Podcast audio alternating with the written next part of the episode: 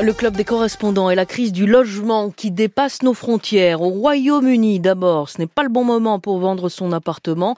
Ce n'est pas le bon moment non plus euh, pour acheter. Les crédits sont au plus haut. Le marché est en crise. Richard Place, vous êtes à Londres.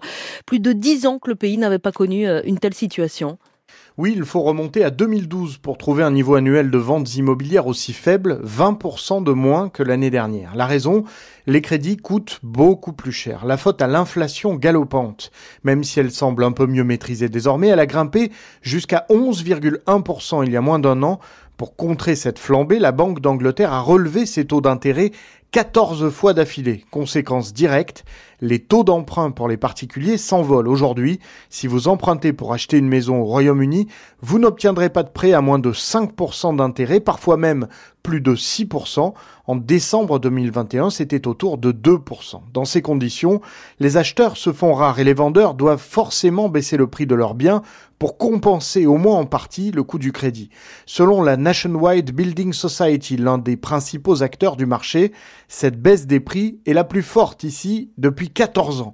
Je vous parlais tout à l'heure de la forte inflation qui frappe le Royaume-Uni. Elle touche tout le monde et notamment des gens qui auraient pu être tentés d'investir dans un appartement mais qui ont finalement renoncé parce que leur pouvoir d'achat a sérieusement reculé, le pécule qui aurait pu servir à cet investissement a fondu.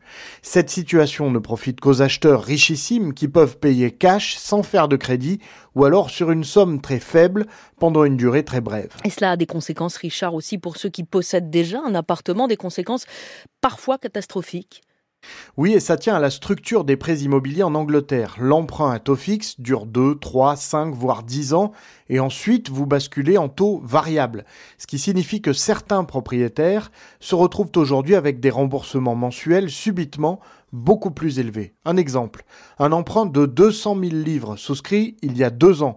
Vous remboursiez mensuellement 570 euros Aujourd'hui, votre taux d'emprunt révisé fait que la banque vous réclame près de 1300 euros par mois pour le même bien et la même durée totale de crédit. Prise à la gorge, certains propriétaires mettent leur maison en vente. Dans ce contexte, ils vont la vendre moins cher, donc perdant sur toute la ligne. Et nous quittons le Royaume-Uni. Merci Richard Place euh, pour rejoindre Olivier Tosseri euh, en Italie parce que la crise du logement en Italie, elle concerne d'abord euh, les étudiants, Olivier.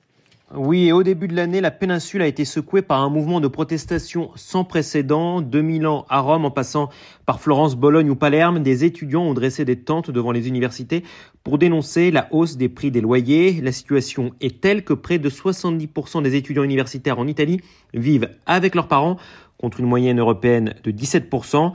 Dans la plupart des grandes villes, le loyer d'un studio peut dépasser les 800 euros par mois selon la taille et l'emplacement par rapport au campus.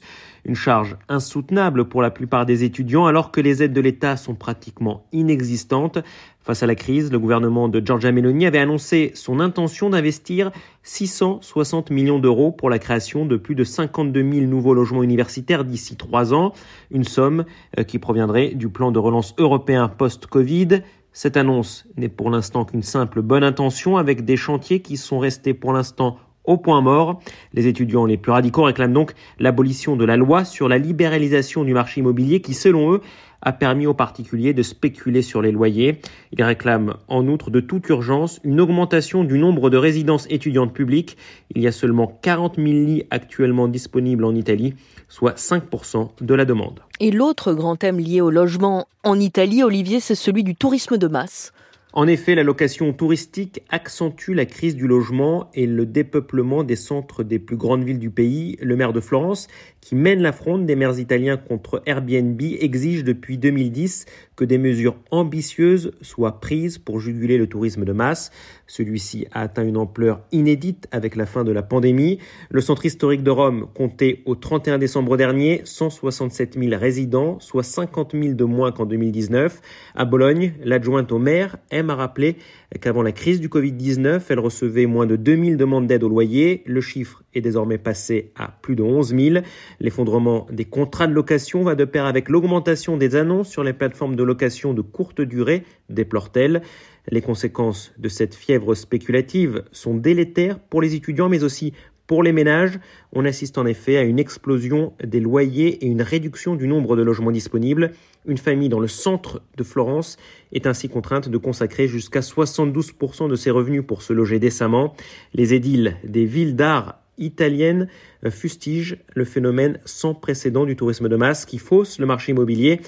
Euh, il demande au gouvernement d'adopter une loi sévère sans quoi, à l'instar du maire de Florence qui l'a annoncé en juin dernier, ils interdiront toute nouvelle location Airbnb dans leur centre historique. Olivier Tosseri euh, à Rome, en Italie, c'était le club des correspondants. Merci à vous deux.